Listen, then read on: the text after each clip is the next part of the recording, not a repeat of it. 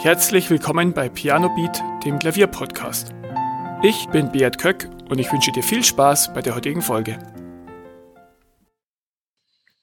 Die heutige Folge kommt einen Tag später als gewohnt. Ich bitte dich dafür um Entschuldigung.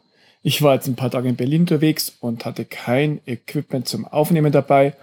Aber heute gibt es wieder eine neue Folge. Und zwar passend zum Thema Urlaub mit Bayern ist, glaube ich, gestern das letzte Bundesland in die Sommerferien gegangen und ja, im August ist generell die große Ferienzeit.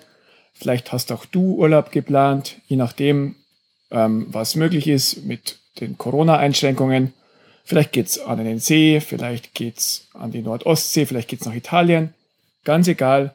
Aber vielleicht ist bei dir wirklich jetzt Zeit für Urlaub, Zeit für Erholung, Zeit abzuschalten von der Arbeit und vom Alltag ja, und ich bin mir sicher, du hast ja deinen Urlaub auch verdient. Und jetzt möchte ich heute auf ein Thema eingehen, das ich in den letzten Tagen immer wieder gelesen und auch gehört habe von anderen Pianisten. Ja, wie macht ihr es mit Klavierüben im Urlaub? Und da möchte ich erstmal ein bisschen ausholen. Und zwar ähm, ist der Urlaub ja zum Erholen und zum Entspannen da, für die meisten zumindest. Und ja, beim Urlaub ist auch das Schöne, dass du dir keine Gedanken machen musst um nichts, dass du wirklich auch mal ein paar Tage hast, wo du nichts tun musst, wo du alles tun kannst.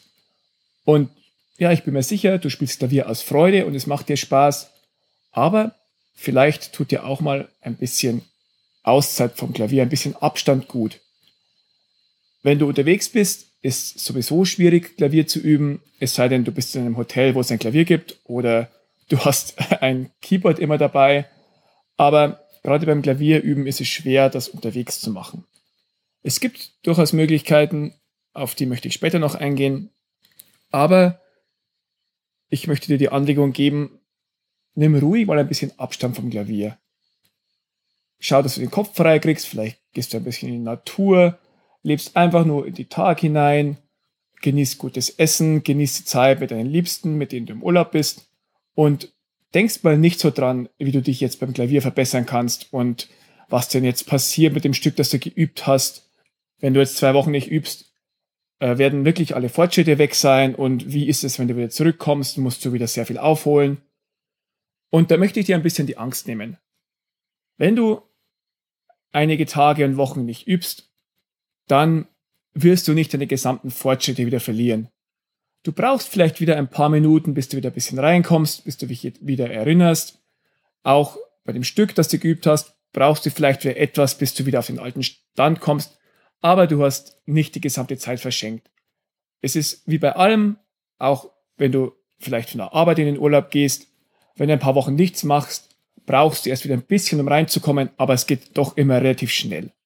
Und genauso ist es auch beim Klavierüben. Wenn du ein paar Wochen nichts machst, dann kommst du auch schnell wieder rein, wenn du wieder da bist und wieder deinen gewohnten Alltag hast. Und vielleicht kann es für dich auch sich positiv auswirken und du bist danach sogar besser als vorher, weil du irgendwie ein bisschen Abstand nimmst vom Klavier. Du nimmst dir ein bisschen die Anspannung, wenn du dich in ein Stück vielleicht ein bisschen zu stark reingebissen hast und ja, du nicht mehr die Lockerheit hast. Da kann wirklich ein bisschen Abstand und ein bisschen Abschalten sehr gut helfen. Also wenn du in Urlaub gehst, nutz vielleicht wirklich auch mal die Zeit und denk nicht zu viel ans Klavier üben. Du kannst, wenn du wieder da bist oder ja, wenn du wieder, wenn deine Urlaubszeit vorbei ist, auch wenn du daheim bist, kannst du danach wieder anfangen und dich wieder ans Klavier setzen. Vielleicht fährst du auch nicht weg in den Urlaub und hast einfach nur ein paar Tage frei und bist zu Hause und denkst dir, ich hätte jetzt endlich mal Zeit, wirklich gezielt und lange Klavier zu üben, ohne dass mich die Arbeit und der Alltag abhält. Und dann sage ich, ja, nutzt die Zeit. Ähm, vielleicht ist es ja eine Art Klavierurlaub, dass du dir Zeit freinehmen von deiner Arbeit, von deiner Schule, von sonstigen Verpflichtungen und du kannst dich wirklich auf das Klavierüben konzentrieren. Und dafür kann dann der Urlaub wirklich auch gut sein, dass du dich in eine neue Aufgabe oder ein neues Stück ein bisschen reinkämpfst und dann eine neue Routine aufbaust, Schwung aufbaust, den du dann nach den Ferien wieder oder nach dem Urlaub wieder mitnehmen kannst. Bei mir war es zum Beispiel früher immer so als Student, in den Semesterferien in der ersten Zeit frisch nach den Prüfungen, da hatte ich immer super viel Zeit und habe immer wahnsinnig viel Klavier geübt und mir einige Stücke erarbeitet, weil ich wirklich pro Tag mehrere Stunden geübt habe. Und ich habe das wirklich auch genossen. Und es war für mich ein toller Kontrast zum Alltag des Studiums. Wenn es für dich auch so ist, dann ist alles wunderbar. Aber wenn es so ist, wie ich es vorher besprochen habe, dass du wirklich neben dem Alltag immer noch Klavierspielen hattest und du einfach mal ein bisschen Abstand brauchst, dann hab bitte kein schlechtes Gewissen und nimm dir die Auszeit. Und jetzt möchte ich dir noch ein paar Möglichkeiten geben, falls du unterwegs bist und wirklich sagst, ja, ich möchte unbedingt mich weiterbilden, ich möchte unbedingt mich weiter verbessern, auch wenn ich unterwegs bin. Was gibt es denn da für Möglichkeiten? Und ja, da gibt es natürlich auch welche. Zum einen kannst du natürlich die neuartigen Apps nutzen. Du kannst Gehörbildung machen, Gehörbildungs-Apps, ein bisschen deine Musikalität trainieren, indem du bestimmte Intervalle, Melodien oder Akkorde erkennst. Oder du kannst irgendwelche anderen Apps benutzen, die deine Musikalität verbessern. Du kannst vielleicht auch ähm, mit einem Minimi-Klavier Melodien nachspielen und da dein Gehör und deine Musikalität ein bisschen trainieren. Eine weitere Alternative ist das mentale Spielen. Da hörst du dir am besten nochmal die Folge 55 nach. Da habe ich dir das ausführlich vorgestellt, wie du das machst und was es dir bringt.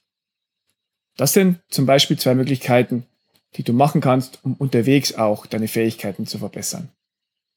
Aber mach's bitte, wenn du im Urlaub bist, wenn du unterwegs bist, ohne Druck und nur so viel, wie es gut für dich ist, was dir Spaß macht und nicht, weil du dich zwingst und weil es irgendwie, weil du Angst hast, dass du ähm, keine Fortschritte mehr machst. In diesem Sinne, ich hoffe, du hast jetzt ein paar Tage frei die nächsten Wochen. Du kannst irgendwo hinfahren oder du kannst wirklich die Zeit genießen schaltest wunderschön ab, vielleicht ähm, hörst du auch wunderschöne Klaviermusik, äh, entspannst dich damit oder vielleicht spielst du einfach nur zur Entspannung ein bisschen und nach deinem Urlaub, da kannst du wieder voll motiviert dich dran machen, fleißig üben und deine Fähigkeiten am Klavier verbessern. Das war's für die heutige Folge. Ich freue mich, wenn du nächste Woche wieder mit dabei bist. Vielen Dank, dass du zugehört hast. Weitere Informationen zum Podcast findest du in den Show Notes und auf pianobeat.de.